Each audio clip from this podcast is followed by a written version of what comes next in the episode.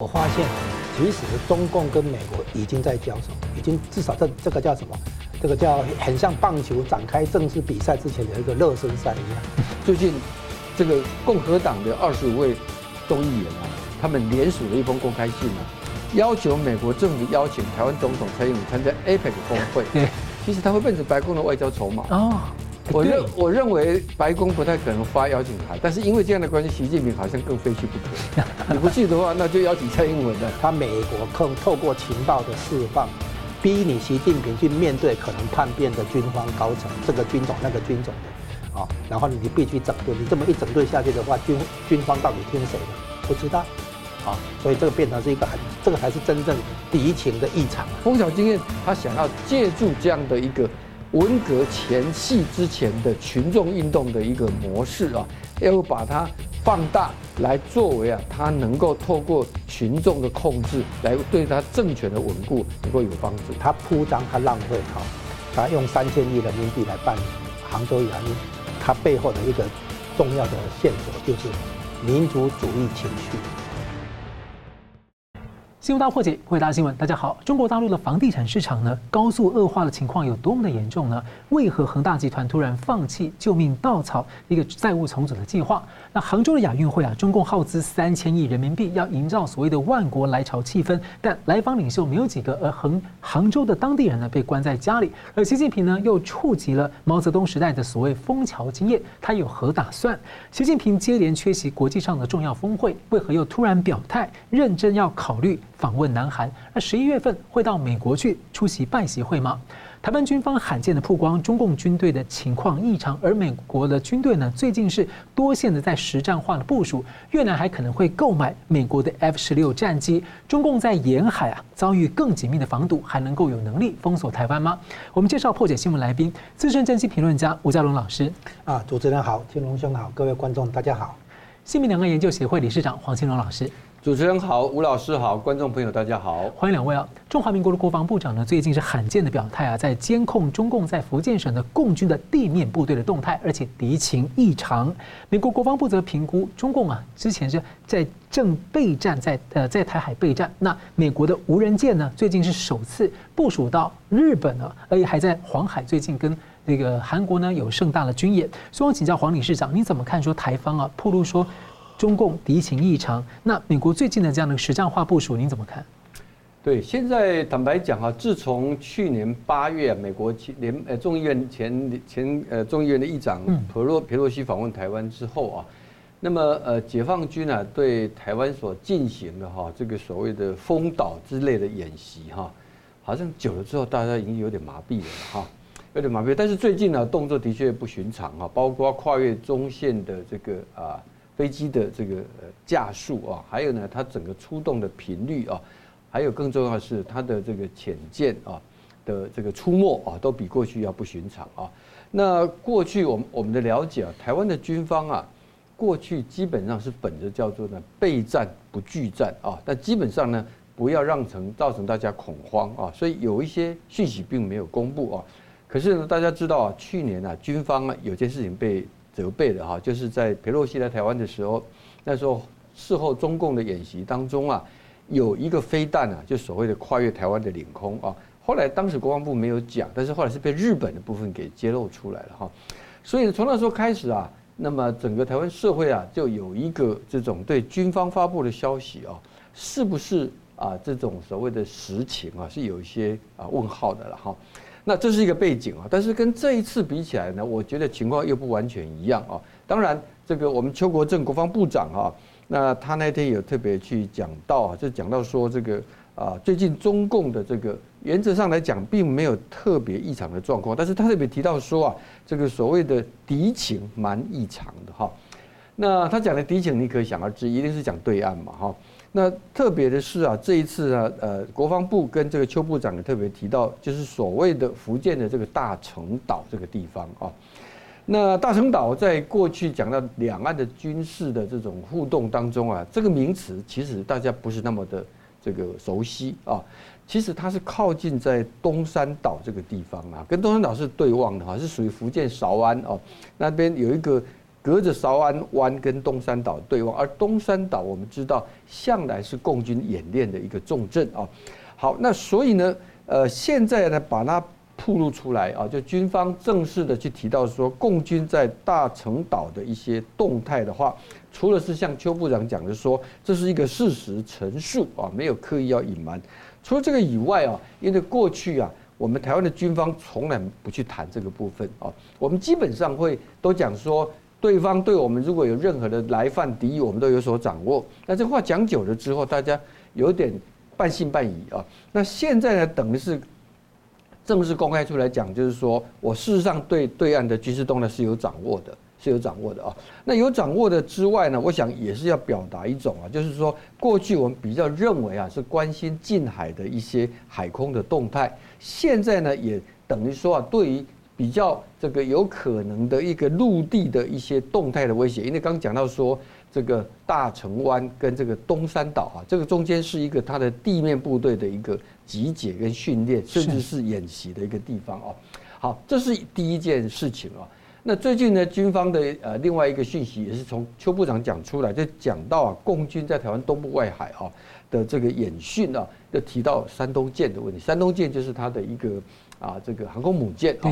那么我们知道啊，过去啊，因为有一个这个海峡的一个关系哈，过去大家比较认为说，共军的飞机跟船舰啊，台湾的东部啊，是一个对他来讲相对是比较难触打的地方。呃，我们的这个重要的战机啊，也都在花莲那个地方挖山洞啊，这个在那个地方当做一个基地嘛哈。但是呢，这两年呢，共军随着它的潜舰的一个能力的提升啊，现在到了台湾东部外海，从巴士海峡到宫古海峡这中间呢，以台湾东部外海为一个这样的一个弧线哦，就形成了它的一个活动的一个范围哦。所以呢，这一次呢，呃，这个军方啊所啊这个透露出来的有关呢，共军在台湾东部地区，而且呢有一个啊推定说啊，它是用山东舰哈，是要进行一个叫做啊外海的大演训的，而且这个演训呢，可能还是以美国啊作为假想敌，就是说有一天如果他对台湾来发动军事攻击的话，是假想美军介入的情况啊。那么我看了一下资料啊。那么，因为啊，这个呃，共军啊，它的一个我们讲的说，它的动线哈，它的这一个从到台湾东部啊外海的动线呢，我看到一个专家的讲法是认为说，那么我以我们现在国军的关通系统的搜索发距离哈，恐怕是没有办法那么样的，因为它是从啊台湾从南海巴士海峡就这样子过来哈，所以他们研判啊，这个有一个重要的意义是，它可能是美日给予台湾的一个情报的一个分享啊。那么，呃，过去啊，我们知道，在有关台湾在周边安全当中能够得到的外部的一个资源里头啊，有一个优先要克服的，就是说，我们跟美国的资讯能不能连通，跟日本能不能连通。那么现在看起来，从这个事情来说啊，似乎美日台的这个重要的军情的一种连通啊，似乎已经逐渐的这个成熟了哈。这是第一个。那么第二个呢，也因为啊这个山东舰的不寻常的状态，而且最近呢，他们的福建呢，福建舰呢又在改又在做了哈，就是可能是它第四艘哈的一个航母，而且它每一艘新的航母啊，它的功能都不断的在提升。那这次山东舰的一个动作，那么军事专家呢也提到了一个需要去注意的地方啊，就是说不能排除啊，那么因为这个在西边，我们现在看到的都是从西边过来的攻击啊。也不能排除，甚至有可能从东部来发动攻击啊。那东部发动攻击，我们知道台湾的东部啊是一个地广人稀的地方哈，所以可见，如果是东部发动攻击的话，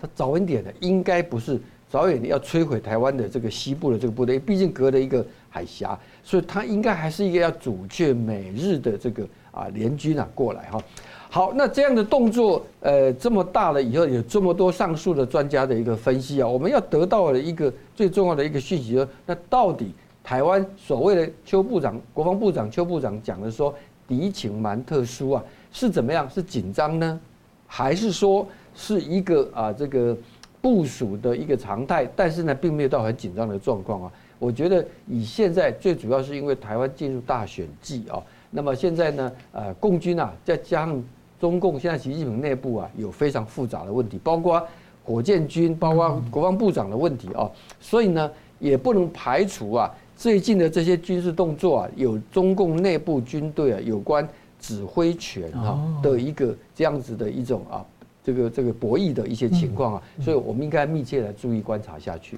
那刚刚您提到说，如果共军从东部包围的话，大家会担心，所以可以看到说，像美军现在在这个跟日本在它的这个西南地方，还有在那个菲律宾这边都扩大很多的部署，来想要阻绝这个共军绕过来。对，没有错啊，因为呃，日本、美国、美军在呃这个琉球群岛的部署哈、啊，早就已经往所谓南西诸岛啊往下延了。最近我们看到新的美日本的国防大臣呢、啊，还到这个石垣岛去视察哦。对。而且现在呢，听说美美国希望啊，能够在这个菲律宾的这个所谓的它的一个军事基地的一个部署啊，希望能够增加在菲律宾东部地区，又扩大。哎，不要在西部而已，主要是也担心说那几个地方西部的这些地方哈、啊。那么，如果一旦真的有南海有军事的一个行动，会成为立刻共军啊能够摧毁的一个对象，所以要增加一些后续的作战的这种延伸度。嗯，感谢你的分析。我们这边看到，想请教吴老师啊，那你怎么看说，像除了前面这样的情况之外，美国最近呢在考虑要就是说跟越南的谈判史上最大规模的军售啊，而且呢其中包含了 F 十六战斗机。那有些人认为说，哇，诶，越南如果拿 F 十六的话，对中共在南海是有相当的抑制作用。哎，对这个。以前我们讲过，整个第一岛链，西太平洋第一岛链，其实是连起来的，不可能单独来打。所以呢，南海，然后连接台湾海峡，再连接东海，连接到黄海，整整个哈，这四个海是连起来的，四海一线。对，你不可能说只打台海这边，啊，所以呢，如果台海有事的话，就是南海有事一样哈，就是东海、黄海有事，这是一样的哈。那我们国防部会出来表态说，这个敌情啊。异常，这什么意思呢？这其实是在告诉中共，我有准备，你敢放马过来吗？啊，就这个意思。因为俄国入侵乌克兰的时候，它是由演习突然转成突袭，啊，那如果现在中共啊要对台湾正式进攻的话，正式展开军事行动的话，他去调集部队，这些全部都会被侦测。所以他变成必须用演习来掩护。我现在在搞演习，我在搞演习这样，然后演习到一半，还突然转回正式军事行动，哈，就是学俄罗斯入侵乌克兰那样。因为是有这样的可能性，演习转成突袭，所以呢，国防部要严阵以待，而且要告诉对方，我有准备，不要以为你可以偷袭成功，是这个意思，啊，所以重点不是那个的敌情的异常的那个具体内容，当然具体内容也很重要，不过它重点是这这个是一个心理战，啊，从这个新闻的发布来讲。好，这是第一个，表示我我方密切关注哈，在做准备。然后第二个，我们以前讲那个历史上啊，叫做大军未动啊，粮草先行。你知道在现代的战争中，什么叫粮草？我们比喻一下啊，用粮草来比喻。第一个，情报战。我军大军事行动要展开之前，要知道我要打击的那个目标在哪里，叫情报要很很先到位，对吧？就像那个当年很有名的嘛，诺曼底登陆的时候。情报战让德军误以为登陆的地点在其他地方，盟军的登陆地点，然后在那个诺曼底那边就比较空嘛，哈，防守力量比较单薄嘛。如果德军知道你是在诺曼底登陆的话，在那边围围那个调集重兵的话，那这个抢滩登陆战就会很血腥嘛，啊，所以情报战要误导对方，隐藏自己的真正作战意图啊目标这样子，所以情报战要先行。再来电子战，电子战的话，比如说电子屏蔽。你的那个战斗机飞飞上来以后，要从那个导航资料啦、什么雷达系统啊这些东西被屏蔽嘛。好，再来最后一个网络，网络可能要先把那个病毒啊、那个木马媒体啊，先放进台湾的一些重要的军事系统的电脑啊、通讯系统的电脑、指挥系统的电脑等等。到时候一旦行动的时候，马上那个那个把你宕机，让你瘫痪，让你无法指挥通讯，对不对？无法运作。所以这些要先行。最后你才看到军事行动，大军开始真的开动出来，哦，所以呢，这是第二点，我们看看出来是粮草先行的粮草。现在这个年代，我们讲的是情报、电子跟网络，啊，啊，再来第一，再来一个是这样，菲律宾跟南海啊，就是诶越南啊，越南现在买 F 十六的话，那就表示说南海这边美国也在重新布置嘛，哈，那现在是买 F 十六，那说不定将来更具体的话，比如说越南的金兰湾。啊，那个菲律宾的苏比克湾是不是重新让美国进来啊？那连接到高雄，就变成说高雄、越南金兰湾啊，菲律宾的苏比克湾叫三个点啊，一个西三美国的三角，然后来对应于中共在海南南海那边的岛礁的三角啊，什么永暑礁啊那些哈，美济礁，这个这个仁爱礁什么的这些的岛礁的军事化，构成中共的那边的三角，啊，所以呢，现在看起来南海跟台海是一盘棋，不会说只是单独看台海，看甚至于澎湖、金门、马祖这样，不是这样的啊，这是整个整个串起来的，会相互牵制。哎，对对，最最串起来的，啊，然后再来一个最后一个观察就是啊，从最近的事态发展，我发现。其实中共跟美国已经在交手，已经至少这这个叫什么？这个叫很像棒球展开正式比赛之前有一个热身赛一样。其实现在已经开已经在在动了。为什么？因为美国现在等于，从效果上啊，效果上讲，不管他是有心还是无意，效果上等于在点了解放军的穴道啊，穴穴道啊。什么意思呢？你看哈，现在火箭军出问题，习近平哈必须把火箭军整个整顿。整个高层都成为一锅端，整个清洗哈。后面呢，海军航空兵就是航空母舰上的那个那个战那个舰舰载机啊，还是那个飞弹等等哦，这些海军航空兵再来的潜舰，你看这次潜舰不是在那个黄海地方出事情嘛？哈，你这样传对，那个潜舰呢出事情了，如果是爆炸，有人说是要演习要发射炮弹然后爆炸，如果可是如果爆炸的话哈，那应该会有很多更多的那个东西出来，现在没有，应该看起来也不是爆炸啊。因为爆炸还有可能造成核那个核外泄嘛，哈，那美军赶快赶快去侦测那边有没有核外泄嘛，好像没有，啊，所以应应该是什么？应该说不定是那个里面的空空气的那个设备哈故障，结果呢就是空没有浮上来的话，那就闷闷死在里面。而且美军现在也派了一些潜舰往前部署啊，对，就是说如果它是潜舰本身爆炸掉的话，很多东西会浮上来，啊，或者裂裂成两半的话干嘛？没有，不是这个哈。那所以呢，它应有可能是机械故障，就是里面的那个，比如说空气的那个调节机制什么东西出现问题。总而言之，那这个表示什么意思？表示装备部买的东西是豆腐渣工程，装备有问题，所以会查装备部嘛，李尚福嘛，哈，是，对。然后呢，那个除了装备部以外，就是他原来是查火箭军啊，火箭军是怎么查？你知道吗？其实源头是二月初的那个一月下旬，二月初的那个间谍气球事件。间谍气球事件啊，那个是火箭军搞的，是出题目给习近平。为什么？因为没有跟习近平打招呼，习近平被蒙在鼓里，然后这件事情被拜登讲出来。拜登说习近平不晓得发生什么事，多丢脸啊！所以习近平他气翻了，对不对？所以为什么要整顿火箭军？可整顿火箭军的话，就要去追踪谁？魏凤和。然后魏凤和完了之后呢，发现啊不行，要整顿那个装备部，啊，所以才会抓住李尚福这个装备部那个前那个部长。对，可是发现这个还不停，还不能停，还不能停在这里。为什么？他还要管那个以前叫做后勤部、总后勤部，现在叫做战略资源部，哦，装备部跟战略资源部才是油水最多、贪腐最大的地方在这里。然后呢，火箭军这些哦都要买大量的装备，哦，包括飞弹、发射架、发射车等等。所以这边有油水是这样子。所以他习近平要查反贪腐的话，就不能只在底下查，要查到最高阶。所以魏凤和要被查，李尚福要被查，是这样来。所以从这里看出来，这样的整顿的话，你共军怎么打？至少短期内你没有办法打，而且因为你真的要动的话，很可能枪口转向中南海去。习近平自己现在不是怕火箭军把他的飞机打下来吗？对，担心兵变政变的话，这个时候你你只能赶赶快整顿完，赶快重新部署，不然的话，你如果真的要打台湾的话，这样的部队怎么打？哦，所以呢，其实习近平是有苦难言的啊。所以他现在的话要了解的就是说，他美国可透过情报的释放，逼你习近平去面对可能叛变的军方高层，这个军种那个军种的，啊，然后你必须整顿，你这么一整顿下去的话，军军方到底听谁的？不知道。啊，所以这个变成是一个很，这个才是真正敌情的异常啊，这样子。是，谢谢。那最近这个美国国防部的印太事务助理部长呢，他就在听证会说，这个面中共如果要封锁台湾的话，很可能以失败收场了。好，我们休息一下，马上回来。欢迎回到新闻大破解。习近平呢，先前啊宅在中国，他缺席了连串的国际峰会，也缺席联合国大会，大家都在猜发生什么事情。那十一月份呢，他会去美国的旧金山出席这个 APEC 峰会，会不会有美中拜习会呢？那另外呢，习近平二十三号表示，他会认真的考虑访问南韩，而且呢，要为支持朝鲜半岛的和平安全而努力。希望请教理事长，您怎么看这两个消息？好，习近平是在这一次杭州亚运哈，那么跟各国的这个。啊，领导人呐、啊，相关领导，虽然这领导人其实不太多了，我们待会也会讨论啊。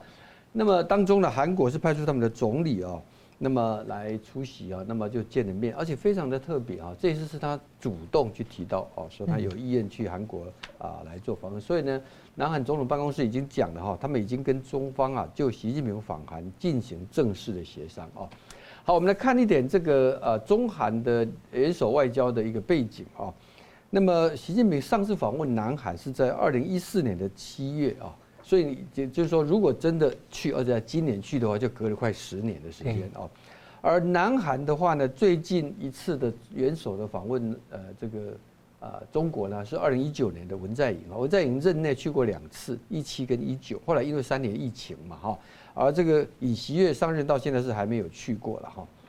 好，那为什么这个时候习近平要主动去提这个所谓的访问南韩啊？我觉得是很重要一点，很显而易见的哈，这跟这一段时间以来啊，东北亚的局势的变化绝对息息相关。有两个变化，第一个变化当然就是南韩原来的想要在美中之间呐，这个所谓的这个啊左右逢源的哈，或者分工的啊的一个状态发生了变化，因为新的外在形势跟尹这个尹锡悦政府的路线已经不一样了啊啊，这当中啊最重要一点是日韩关系的破冰。把历史的成见先放下来啊，那么，那么他因为这样而因此就使得原来只有美日美韩的关系变成美日韩。大家也记得这个前不久的这个华盛顿的这个大卫营啊，三国领导人的会面啊，以及尹锡悦今年四月特别到华盛顿去访问，还有一个所谓的峰会啊。那么这样的当中啊，就等于说让第一个让中国感觉到哦。过去啊，它在东北亚地区啊，它有几个杠杆啊，北韩是个杠杆，南韩是另外一个杠杆啊。当然，而且有一段时间呢、啊，中国已经把南韩当作是玩在手上的一个玩偶啊。所以呢，对于啊南海的这个呃朴槿惠后来居然同意美国部署萨德啊，中国是非常生气的哈，搞了一个什么限韩令啊，很多惩罚，但没想到这个也激发了韩国人对中国的反感啊。好，这是一个，我想他这个时候需要去啊，那么也希望啊，能够稍微平衡，让中韩关系啊，不至于因为在美日韩的这个结盟的情况底下越走越远啊。但是除了这个以外，还有一个动作很重要，他这个也是做给北韩看的。嗯，大家知道北韩啊，那么在最近领导人金正恩去了俄罗斯访问，然后呢，跟普京啊，这个这个你侬我侬的哈，还搞了军事的合作。那么大家外界都在猜，那么这个呃中国怎么看这个事情啊？那么有各种说法，当然有一些最最最这个淡然的说法是说，呃中国应该事先都有掌握啊。那么但是呢，我们也看到一个情况，就是说第一个啊，中国在这个呃朝鲜的问题上，朝鲜本身是不满足的。或者不满意的，因为中国也并没有从头到尾对朝核的有关联合国制裁有百分之百的来力挺它。那么俄罗斯在俄乌战争当中啊，中国尽可能的不去迁就欧美的一个路线，可是俄罗斯满不满意？你不满意？肯定也不满意，肯定不满意啊。那不满意当中啊，中国也是有苦难言哈，因为这个制裁如果中国啊就一头的投下去啊，那么不但洗不清，因为去年呐这个还有这个习近平。邀请普丁啊去参加这个北京冬奥，那当中啊还有所谓两国关系上不封顶，结果没两天冬奥一结束，他就他老兄就入侵俄罗斯了，哎，乌克兰的哈，这让他撇都撇不清啊。那么所以呢，对于这个啊日啊朝俄关系的一个增进了以后啊，我想对于中国来讲哈，外界第一个会怀疑说，是不是透过北韩把中国武器。嗯，送给了俄罗斯，会加重怀疑嘛？哈，这是一种。另外一个面向是啊，这个俄罗斯跟北韩是不是要加紧合作啊？主要是要降低中国对他，要摆脱中国对他们的依赖。嗯，有啊，就是摆脱对中国的依赖了哈。这个说法也有啊。那不管怎么讲，其实历史上来说，北韩呢，这所谓的中俄朝三国的关系哈，如果中俄关系很紧凑的话，北韩几乎没有角色了。嗯，啊。那北韩会开始变成一个角色，中俄之间出了问题啊！以前在中在毛泽东时代就有发生过这样的一个状况啊。好，所以呢是这样的原因呢，我想他也借一个姿态要去表现出来啊，也是做给金日成看啊。当然，本来啊这个上一次说呃金正恩访问完俄罗斯之后，大家讲说他会不会到杭州去参加亚运来跟习近平见面啊？现在目前并没有。可是下个月啊，普丁就要到北京来参加这个峰会了哈。所以呢，看起来啊，这一部分的这个外交的多局面的部署还会再继续进行啊。好，那回到一个问题，就是讲到说，那么到底这个习近平啊，十一月的 APEC 峰会会不会去啊？呃，今年的九月啊四号的时候啊，这个当时他的国安部啊发表一个评论文章嘛哈，就讲说，呃，中国绝对不会因为美国讲几句漂亮话啊就啊松懈了哈，而且说你要真正实现从巴厘岛到旧金山，也就是说要让习近平去参加这个峰会的话，美国要拿出足够的诚意啊。那么然后接着就看到习近平就缺席了印度的这个 G20 啊的这个活动。当时很多人都认为说很可能会泡汤的哈，就没有了哈。可是呢，接下来关键就是十八号的王毅跟这个啊苏利文在马耳他的这个会面，所谓的十二个小时多轮次的这样的一个两天的一个会晤啊。这个会晤完了之后，现在看起来哈，我们统计一下过去三个月啊，美中之间已经有七次高层的一个会谈，不同的政府部门的哈，而且呢，应该讲说啊。在这个王毅跟这个啊苏利文的马耳他会谈完了之后啊，现在他的国务院副总理哈就何立峰啊，就这个立刻跟啊中国美国财政部长耶伦呢已经达成共识，要成立一个经济领域工作组，接下来往下走哈。好，这是很关键，是习近平啊在这个啊前不前两天啊公布了一个写信给美国飞虎队的这个成员这个后代了哈。那么就是讲到说，呃，美中关系如何如何应该互相尊重、和平共处、合作共赢哈，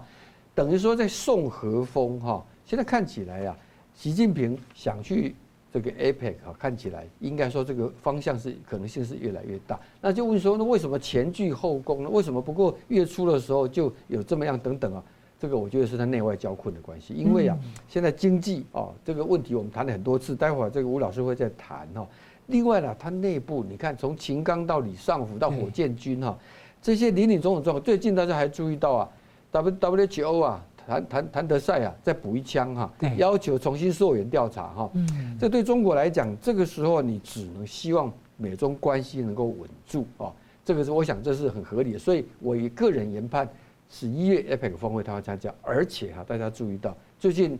这个共和党的二十五位众议员啊。他们联署了一封公开信啊，要求美国政府邀请台湾总统蔡英文参加 APEC 峰会。对，我认为啊，这个东西当然大家看了会觉得说是好像是给这个白宫哈，这个这个这个给他这个难题的哈，其实他会变成白宫的外交筹码。哦。我认我认为白宫不太可能发邀请函给给那个，但是因为这样的关系，习近平好像更非去不可。你不去的话，那就邀请蔡英文了。哦，这是我对这个问题的看法。是，感谢社长。好，我们这边看到这个《华尔街日报》的报道啊，中国的房地产市场的情况啊看起来在急剧持续的下滑，而导致了中国的恒大房产集团放弃了一项本来要求生存的三百五十亿美元的债务重组的这个相关的计划啊。而这个迹象表明呢，中国的房地产的危机仍然有可能。可能会持续的继续恶化下去。所以请教吴老师，您怎么看？是恒大啊，这被形容是放弃了他这一支救命稻草。那陆媒八月有披露说，中共当局有计划允许地方政府发发行一点五兆人民币的这个呃特殊再融资债券，而让十二个偿债压力比较大的省份地区可以偿还债务，等于是旧债换新债了。但如果房市情况恶化速度这么快，这地方在发这个债券能够缓解压力吗？还是说可能可能更糟？啊，你提出了两个问题，一个是恒大的这个房地产危机的债务重整的问题，第二个是地方债是不是呃增加发行哈来特殊融资债券，就是地方债的问题，两个问题。那在我看，我们现在应该要提出新的视野，就是这两个问题其实有共同根源，是这样子。我们回想一下哈，房地产它在它是连接实体经济跟金融部门哈，那你当过剩资金哈。进入房地产这个领域，然后它就推动了很多 GDP 的成长嘛，啊，啊，从那个建筑材料到营造，到房屋中介，到家具啊，那个家电啊，这些都一整套一整一整串哈。那这个是实体经济啊，你推房地产这个行业的话，带动实体经济的发展跟繁荣，这是一个。第二个连接当然就是因为买跟卖，买方卖方啊都会借款，都会有债务啊。所以它这个是债务经济的一个重要的表达形表现形式，就是房地产行业它背后连接的就是一个债务经济的模式，哦，所以当过剩资金太多的时候涌进房地产，当资金不够的时候，可能从房地产房地产这边抽资金啊。所以房地产的另一头就是连接到那个金融部门。那现在我们会看到很多的新闻报道，从从恒大啦、碧桂园啦、融创中国啦、花样年啦，啊，那个一大堆的那个房地产开发商哈爆爆出那个债务危机、债务压力这样啊，这个是一方面。然后我们去回想一下，产房地产问题什么时候冒出？哎，什么时候开始变成一个重要的一个发展的那个火车头哈？是因为当初中央政府跟地方政府已经有财政危机、财政的困难，所以中央政府呢把很多地方政府的税收回来，就是地方某些项目，比如说中央地方财地方那个财政收支划分，可能是六比四，比如说六比四，现在变成七比三，中央七，地方三。中央政府把很多地方政府原来的税收拿过来，然后怎么补救？让地方政府可以去出卖那个地上使用权啊，因为土地所有权一定是国家的，不是买买买交易的对象。我们跟这跟台湾不同，我们台湾买卖东西的话，土地是跟着是所有权可以买卖，但是中国大陆的话呢，土地所有权永远属于国家。你所谓的房地产交易是在交易的这个是地上使用权。啊，好，那这个开放之后，地方政府说这样也行，所以地方政府开始那个，这透过土地的那个出呃卖土地做使用权，对不对哈？叫做土地财政收入，这样的情况在很多地方政府超过四成，将近四成的那个财政收入是靠这个来。所以房地产危机一崩坏的话，我们当时就已经讲过了，马上会造成地方财政危机嘛，哈，地方政府没有没有能力去还那个债那个债务嘛，啊，就是会有那个地方政府的债务危机出来。然后现在你刚刚提到那个几个地方政府，尤其是西南地区，贵州、云南哈，还有重庆啊，还有呢往北的话，可能内蒙古；再往东北的话，对不对？那个黑黑龙江、吉林，这些所谓内陆地区的这地方那个经济不好，财地方财政压力很大啊，所以归结到最后就是财政问题。所以不不管是房地产当初是为了救急，嗯，现在房地产崩坏以后，这一招没办法再用了。回到问题的本质，财政问题。然后现在你看地方政府财政问题，所以我说这两个问题其实同个来源，是是财政危机的表面化了。财政危机包括中央财政跟地方财政。那原来中央财政有问题以后，向地方政府拿钱，然后呢给地方政府开一个窗口，就是可以去出卖地上使用权，叫做房地产行诶行行业是这样来的。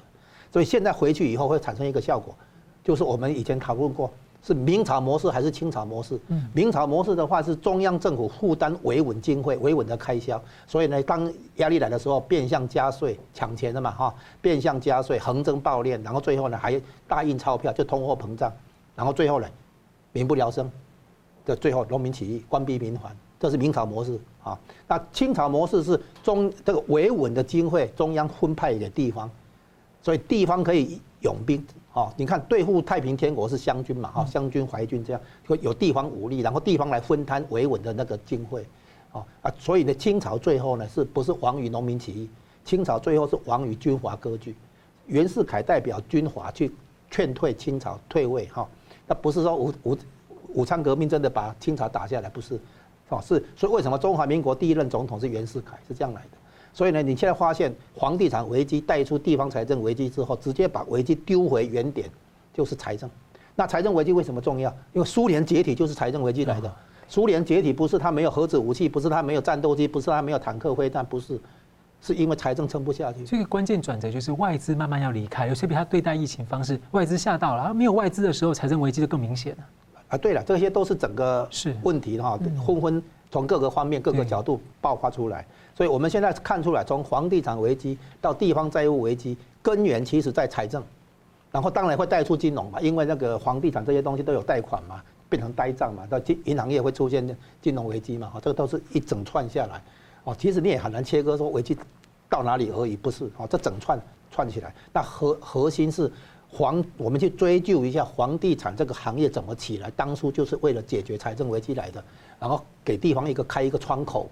然后现在这个窗口关起来了，那老师你怎么看啊？本来恒大是要这个请请求这个呃破产保护嘛哈，所以从债务重组计划，但现在突然间他取消了这个会议，这些都是所谓技术性细节啦，嗯，就是告诉你房地产行业哦，哪一家房地产开发商跳票了啊，然后他的债务重整有有进展还是没进展这些都叫技术性细节，慢动作放给你看了哈，就是说房地产这个行业在崩坏，那这个崩坏之后，既然是财政危机，你知道背后是什么？嗯，背后是地方割据。你看，回想一下。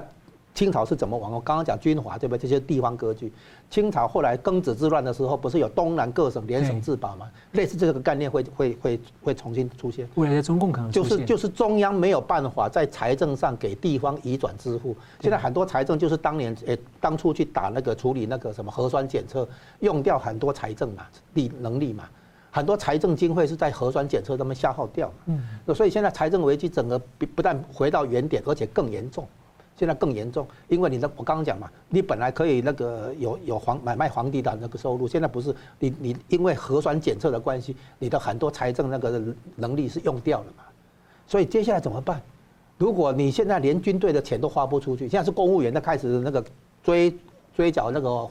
诶什么奖金啊？那个减薪哦，裁员对不对？重新分派工作，那个临时临时工辞掉以后，正正规的员工要多做工作之类的，就是变相在那个减薪嘛哈，在应对这个公务员这个部分。那军队呢？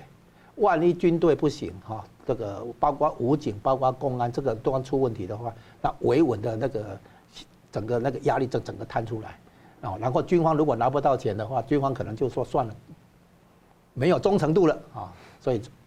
将来地方危机跟那个更大的政治动荡可能会来。嗯，感谢。好了，我们休息一下，马上回来。欢迎回到新闻大破解。习近平呢去杭州亚运开幕式之前，他先后去了这个浙江省的金华跟绍兴考察，其中呢参观了绍兴市的个枫桥经验陈列馆，而引发了关注。因为呢，这个所谓的枫桥经验呢，其实是毛泽东时代的一个特殊的做法。所以，我想请教李市长，您怎么解读哦？就是说他最近接连这个对他长期提拔的一些亲信哈，出这个弄了很多人，然后跟洪大又在搞对立，现在要提一个枫桥经验，您在想他觉得他是想什么？习近平哈，那么我们以前讲说啊，他的这个呃担任国家领导人哈，在大陆有个讲法叫知青啊，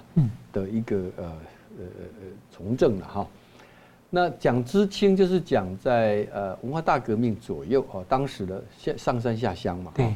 那以习近平他其实他如果跟这个呃当时的呃年轻人来讲的话，他其实是年纪比较小的啦。嗯。啊，他应该算哈，因为他那个时候到陕西去啊，插队落户的时候啊，那时候大概在小学刚毕业，初中根本还没开始读哈，也就十三四岁的这样的一个年纪啊。那么也因此啊，习近平整个啊他的大问题就是说。他人生当中啊的一个知识的累积啊，不是一个正常的途径。他大量的是受到毛泽东在，尤其在文革高峰的时候，那文革高峰的时候，是红卫兵对毛泽东的崇拜啊，到了一个极点啊。那么这些都反映在习近平上任了以后啊，他讲的说中国啊不能用前三十年后三十年互相的否定嘛啊，这个在讲的就是说，尤其他现在讲说。这个啊，文革啊，叫做艰辛的探索啊，而不是一个所谓的这个啊，对中国来讲是一个啊，这个这个可怕的一个啊，几乎要灭国哈这样的一个一个事情啊。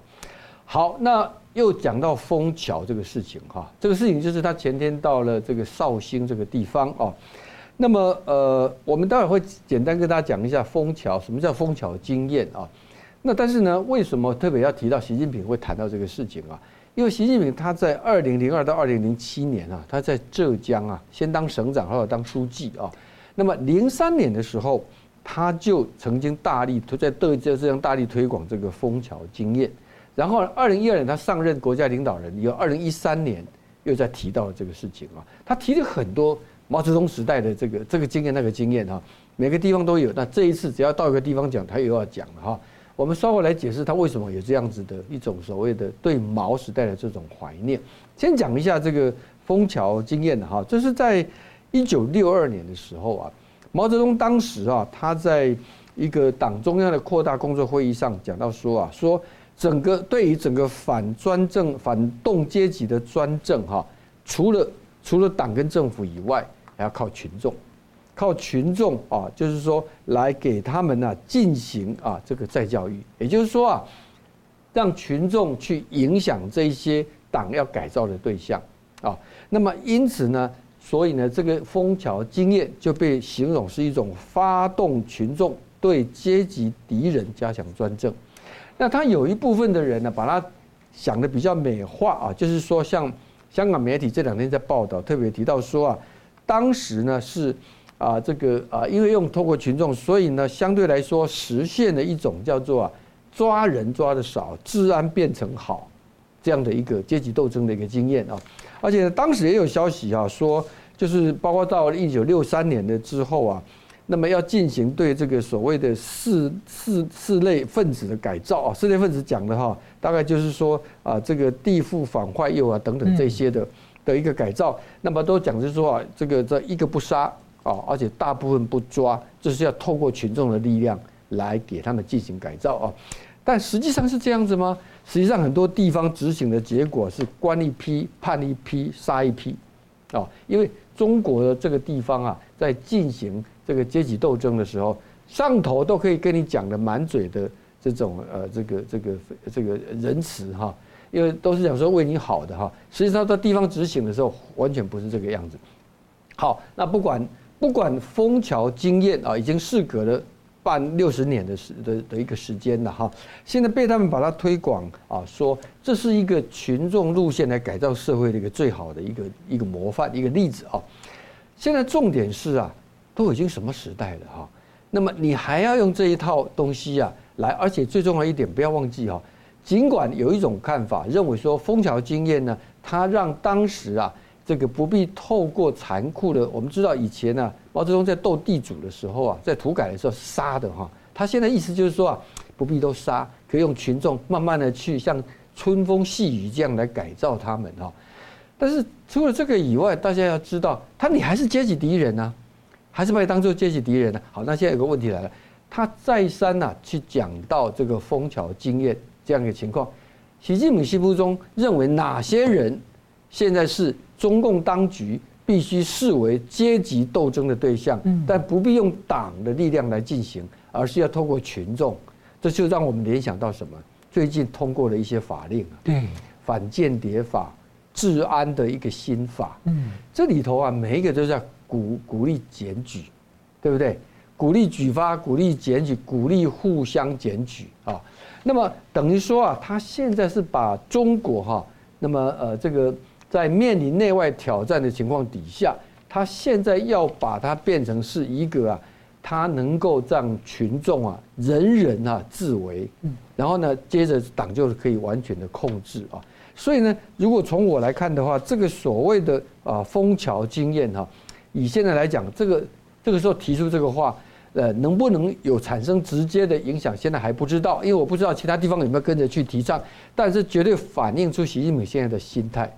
他现在哈，一方面认为啊，所有的帝国主义都都没有好好好想法，帝国呃这个亡我之心不死啊，这是一种啊长期的这种心态，然后内部啊，他现在没有相信，没有能够相信的人哈，这个到底随时担心。会被这个人暗杀，会被这一支力量叛变啊，所以变成说这个呃，连他这次到南非金砖会议啊，这个呃，这个呃安全的这个这个部署，我们节目上谈过嘛，完全不放心。现在甚至传闻他的飞机是不是啊？这个呃，因为可能内部有人呢将领不满，要要打把他打下来，所以所以直接飞到新疆等等改路线啊，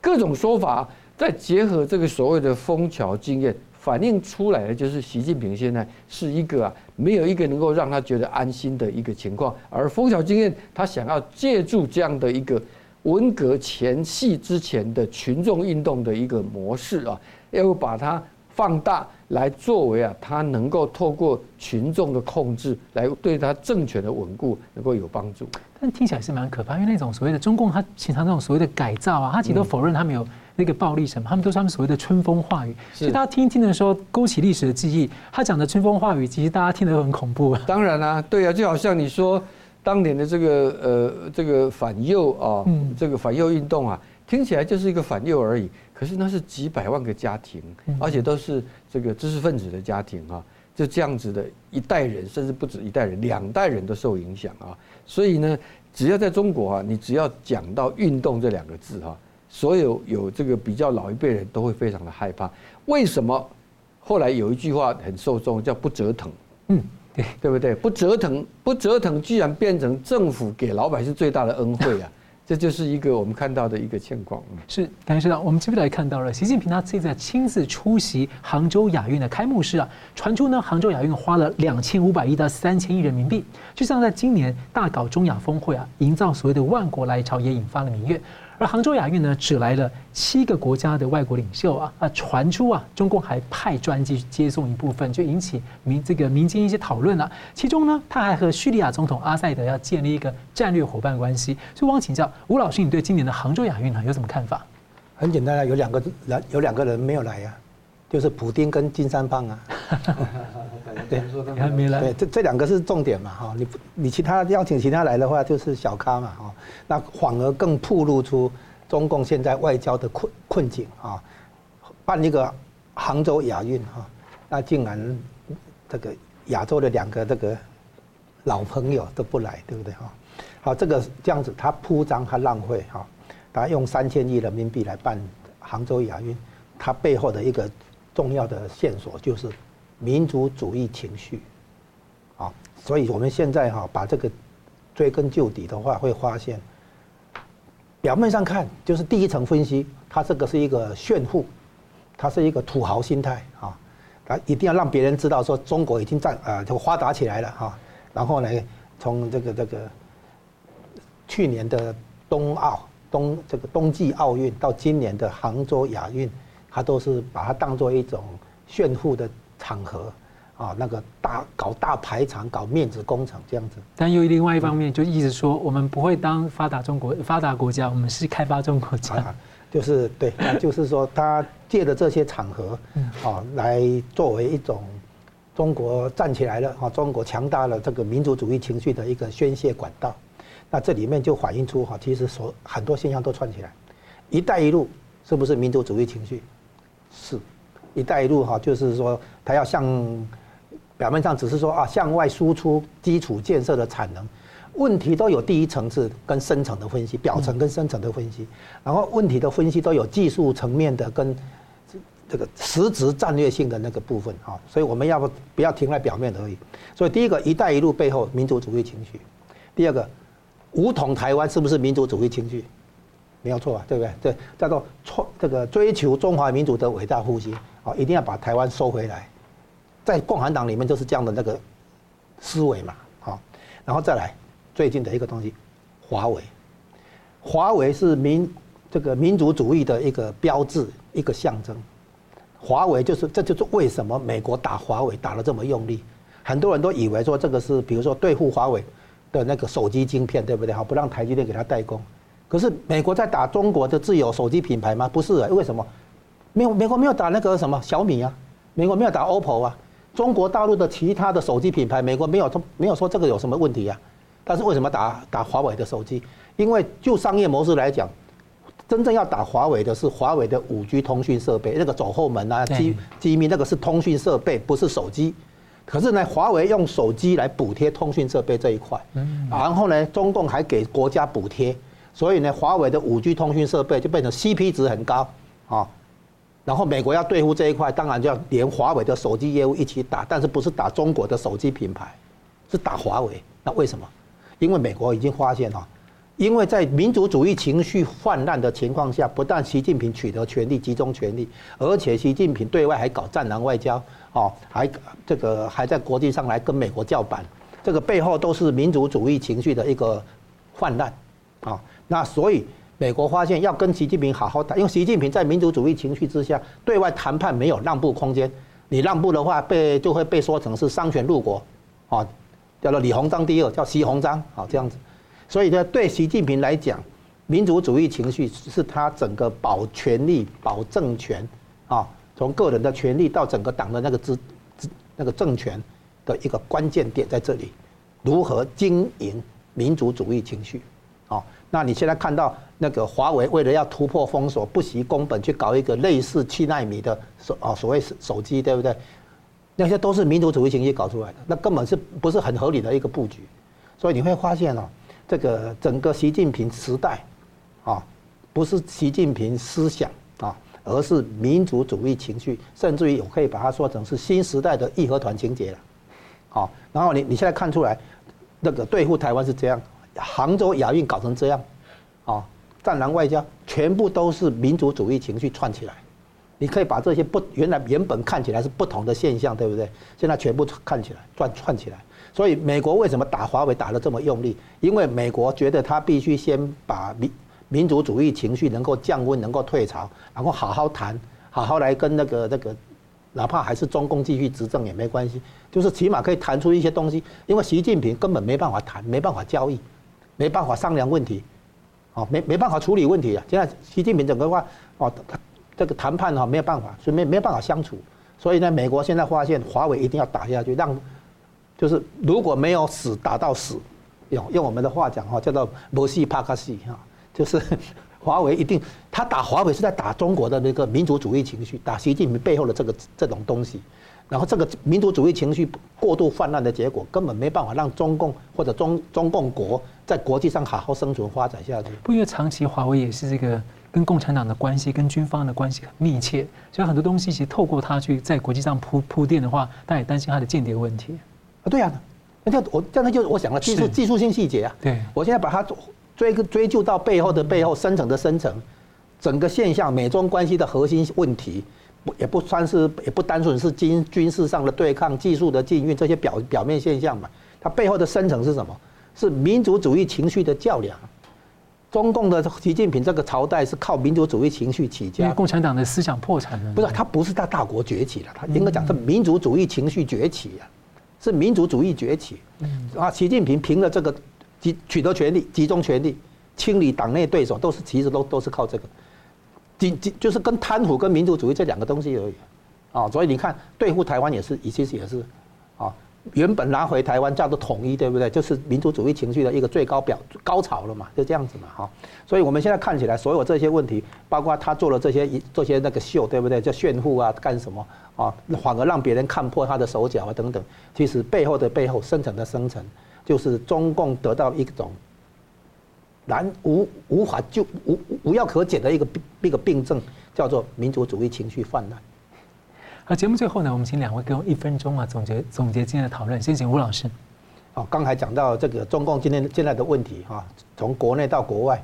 啊，就是民族主义情绪的泛滥这个问题，那使得习近平对外交涉不得不战狼外交，不得不过度强硬，没有办法跟美国这边谈出什么协议来处理问题，谈达成什么交易啊，没办法。所以这个问题可以看出来，我们台湾如果还要去跟中共那边所谓和平协议，哦，还是谈出什么两岸的那个忠诚协议这些，啊，完全不是办法，不是不是出路。我们必须了解中共的这种情况，啊，因为民族主义情绪推着他往前走，啊，我们可以把它说成是新时代的义和团情节。他自己又炒作，新新时代的义和团情节。所以从内部的政治、经济、哈、财政、金融、科技等等，到外部的外交、军事，啊，这些方方面面。都是卡在这个关卡，民族主义情绪的泛滥。嗯，市长，好，这个中国现在的经济问题哈，是全世界都很关注的了哈。那很多人就会讲说，呃，那习近平难道真的那么不在乎经济吗？啊，因为最近他有一段时间都不谈经济了。对。呃，其实这个主要是中共的体制的一个困境啊，也就是说啊，当初的改革啊，改革开放啊。啊，所谓对经济的松绑啊，其实一整套的应该是接下来还包括要政治的要松绑，啊，才有办法完成哈。但是呢，很明显的一点，我们现在回过头来看啊，呃，改革开放对中共来讲是一个不得不的妥协，嗯，因为已经这个政政治呃经济已经这个残破到这个阶段啊。可是呢，当他开放了以后，老百姓有钱了，中产阶级上来了之后，他这个政权的不稳定性。不安定、不稳定的这种的的状态就出来了哈，所以呢，最近习近平的所有这些动作，就我们看起来是完全违反经济发展的这些规律，反映的是中共这个党的一个本质。他应该说，当他的经济发展到这个阶段，习近平最需要或者中国现在最需要的一个领导人是要推动政治改革，才有办法来因应之前几十年改革开放之后累积出来的问题。可是他现在不是。因为为什么不是？原因除了是习近平之外，也是共产党人的思考。因为一切都要以共产党的这个权力啊为核心，我们要认识到，嗯，感谢，好，非常感谢两位来宾的分析，感谢观众朋友的参与。新闻大破解每周一三五再见。谢谢。如果您喜欢我们的节目呢，请留言、按赞、订阅、分享，并开启小铃铛。那么，感谢各位呢长期对我们的支持。新闻大破解团队呢将持续为您制作更优质的节目。